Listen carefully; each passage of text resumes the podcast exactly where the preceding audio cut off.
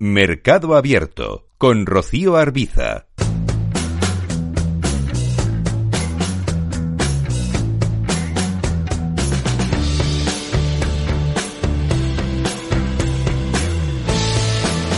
Existe vida más allá de las archimencionadas magníficas del mercado, pese a que todos los flashes son para estas compañías que viven un desempeño imparable en los últimos tiempos. Si pasamos, eso sí, por alto el último bache de Tesla. Pero en el resto del mercado, ¿Qué puede haber ahora mismo interesante? ¿Qué puede suponer una oportunidad? Y de las muchas opciones firmes ¿Están, por ejemplo, en esas opciones las compañías más pequeñas, las de menor capitalización? Pues es lo que queremos abordar esta tarde en este espacio de fondos de la mano de la gestora Lombia Capital, especializada precisamente en el segmento de las Small y Medium Cap. Francisco Rodríguez de Aquile, que es eh, director de desarrollo de negocio de Lombia Capital. ¿Qué tal, Francisco? Muy buenas tardes. Hola Rocío, buenas tardes. Bueno, este tipo de compañías de pequeña y mediana capitalización ¿necesitarían ya bajadas de tipos para despegar? Porque esa decisión por parte de los bancos centrales parece que se está alargando más de lo que se eh, preveía hace medio año, ¿no?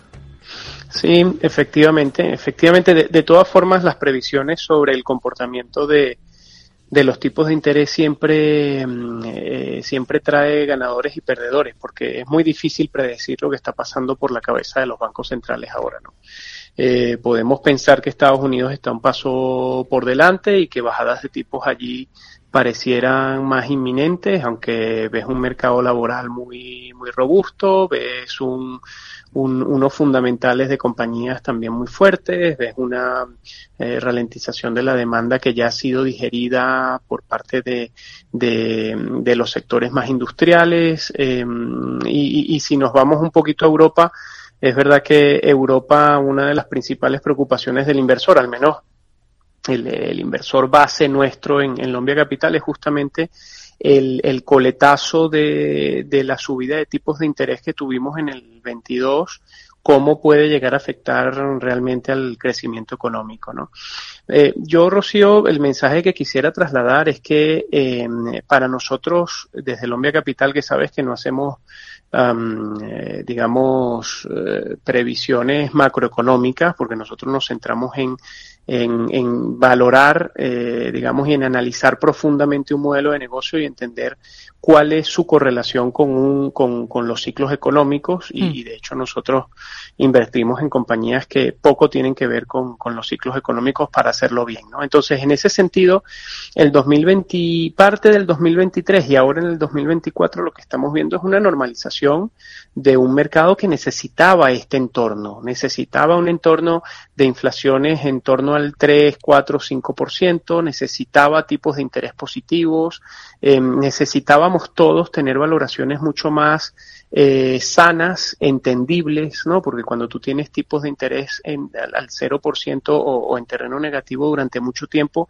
eh, tienes una cantidad de distorsiones importantes cuando valoras una compañía porque tu, tasa de descuento es, cero o, negativo y eso, mm, bueno, se van las valoraciones al infinito, ¿no? Entonces, en el entorno en el que estamos hoy, para nosotros en particular, nuestra cartera no necesita en realidad una bajada de tipos de interés. Nosotros mmm, podemos tener alguna idea de que puedan mover ficha los bancos centrales durante el primero o segundo semestre, pero, pero la verdad es que con el nivel actual de tipos de interés, con la normalización que estamos viendo de las cadenas de suministro, de, las, de los niveles de inflación en, en, las cadenas de producción de nuestras compañías, nosotros estamos muy cómodos con los niveles actuales de tipos y ya, de hecho, nuestra cartera tiene una previsión de crecimiento de beneficios por acción eh, por encima del 20% para este año.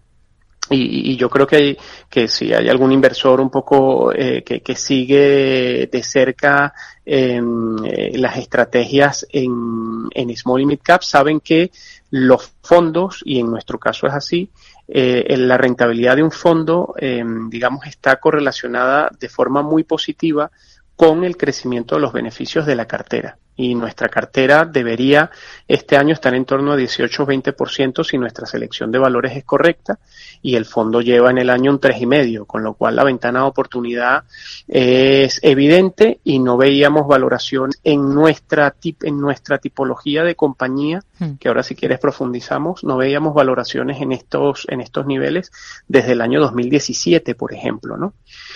Em, entonces, bueno, como conclusión, nosotros no, no, necesitamos una bajada de tipos de interés para que nuestras compañías sigan desde un punto de vista operativo eh, haciéndolo muy bien, porque ya hemos digerido gran parte de, de, todo, de toda la subida de tipos del 22 y el 23 nos dio mucha volatilidad justamente por eso, por eso pensamos que el 24 es un año de, de oportunidades seguramente, ¿no? Hmm.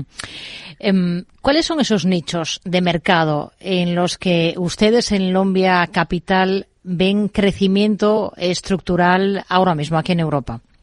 Sí, eh, es, muy eh, es muy interesante todo este debate que existe entre, entre Estados Unidos, Europa y, algunas economías emergentes, Rocío, porque fíjate que nosotros vamos rompiendo muchos paradigmas con respecto a, a, Europa y justamente nosotros hemos dado con eh, algunos nichos de mercado en donde Europa juega un rol de liderazgo global desde hace ya muchas décadas, ¿no?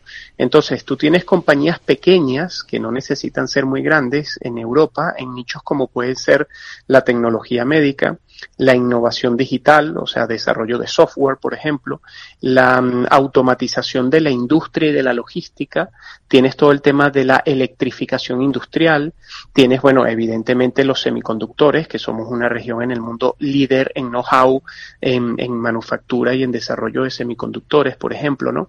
Entonces, lo que sucede en Europa es que tú tienes algunos nichos de mercado en donde eh, las compañías de, de, pequeña y mediana capitalización, compañías que pueden tener 5, 8, 10 mil millones, ya lideran un segmento de forma global. O sea, nosotros tenemos una compañía, eh, bueno, eh, ligada al sector de la tecnología médica, eh, que opera, eh, ellos desarrollan equipos de diagnóstico oftalmológico, operan las cataratas a través de un láser refractivo, ¿no?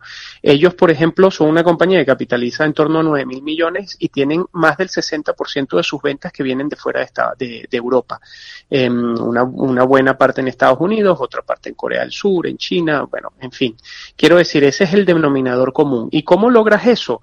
Porque tú tienes un know-how muy único en Europa que es muy fácilmente exportable y de forma muy rápida nuestras compañías logran eh, diversificar sus ventas eh, de forma global, ¿no? Entonces, Em, en Europa hay crecimiento, sí. Eh, nosotros, nuestro fondo en muchos, en muchos periodos al Standard Poor's 500, al, al, Nasdaq, al MSCI World. O sea, quiero decir, em, si logras hacer los deberes, con tiempo, con dedicación y con convicción. En Europa hay, eh, nosotros le, nos, nos, gusta llamarles los eh, campeones globales del mañana, ¿no? Compañías que realmente crecen de forma estructural por encima del 20, 25, 30% anualizado. ¿no? Hmm. Fíjese que siempre ha habido un debate entre valor y crecimiento y se suelen asimilar las estrategias de inversión en valores pequeños y medianos a la inversión en valor. Eh, ¿Para ustedes es necesariamente así o también se fijan en, en valores de crecimiento con estas pautas de selección que nos está contando que aplican en, en los que se puede invertir por precio porque están hmm. pues por debajo de, del potencial que les ven?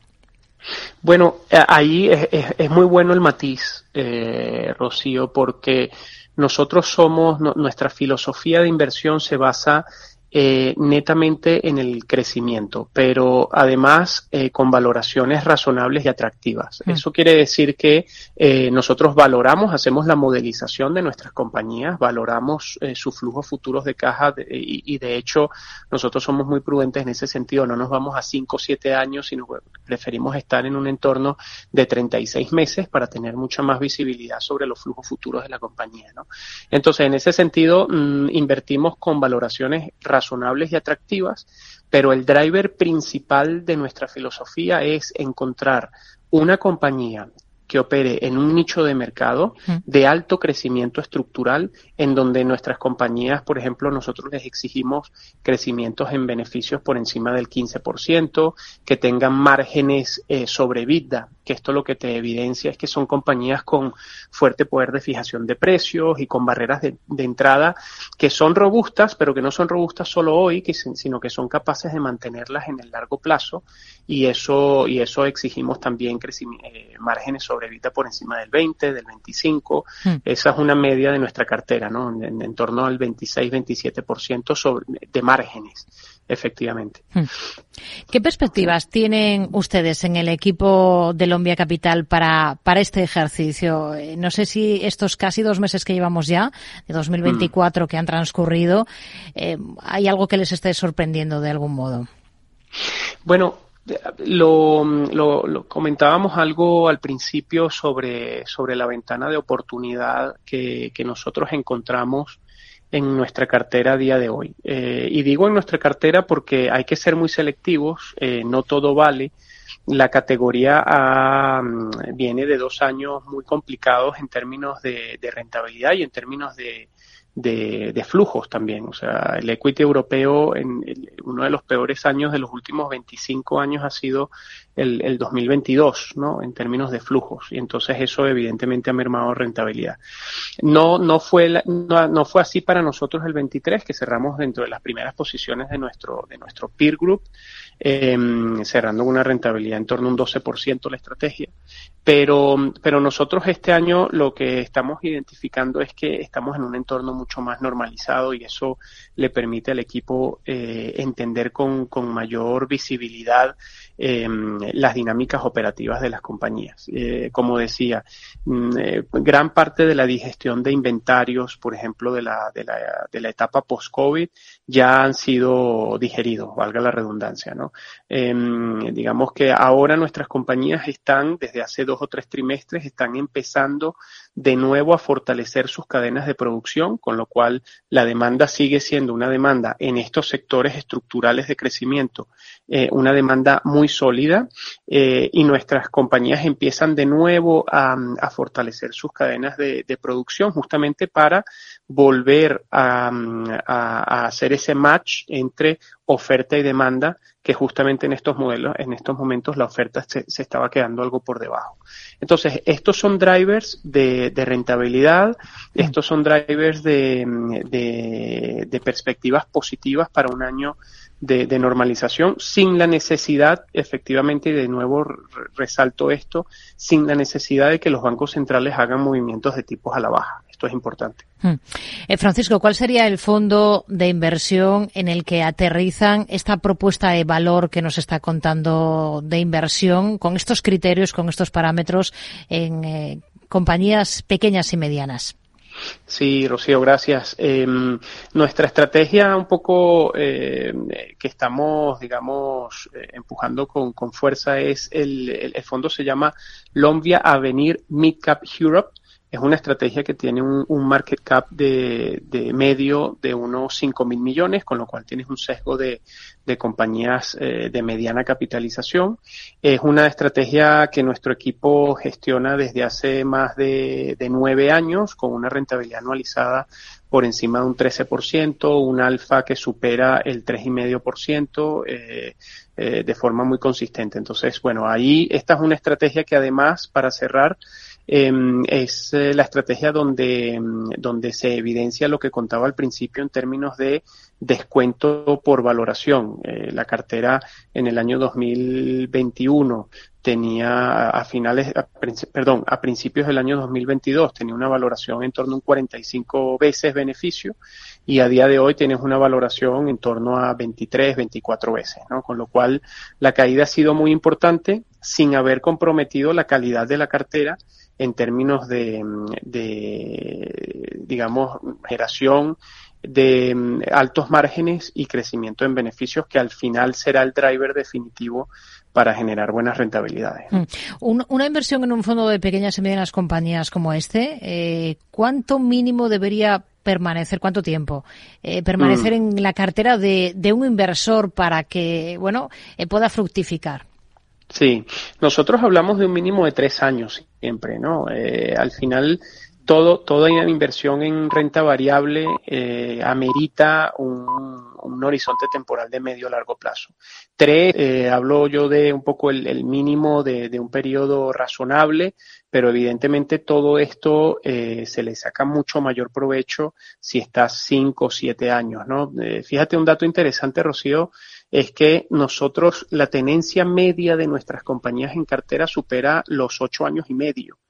Eh, o sea, tú, tú logras sacarle el mayor rendimiento posible a una compañía de estas características de alto crecimiento y de pequeña capitalización eh, con el tiempo, ¿no?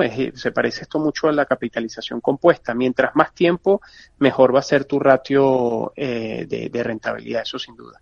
Con ello nos quedamos. Francisco Rodríguez de Aquiles, socio y director de desarrollo de negocio de Lombia Capital. Ha sido un placer, como siempre. Muy buenas tardes. Gracias, Rocío, a ti. Buenas tardes. Mercado Abierto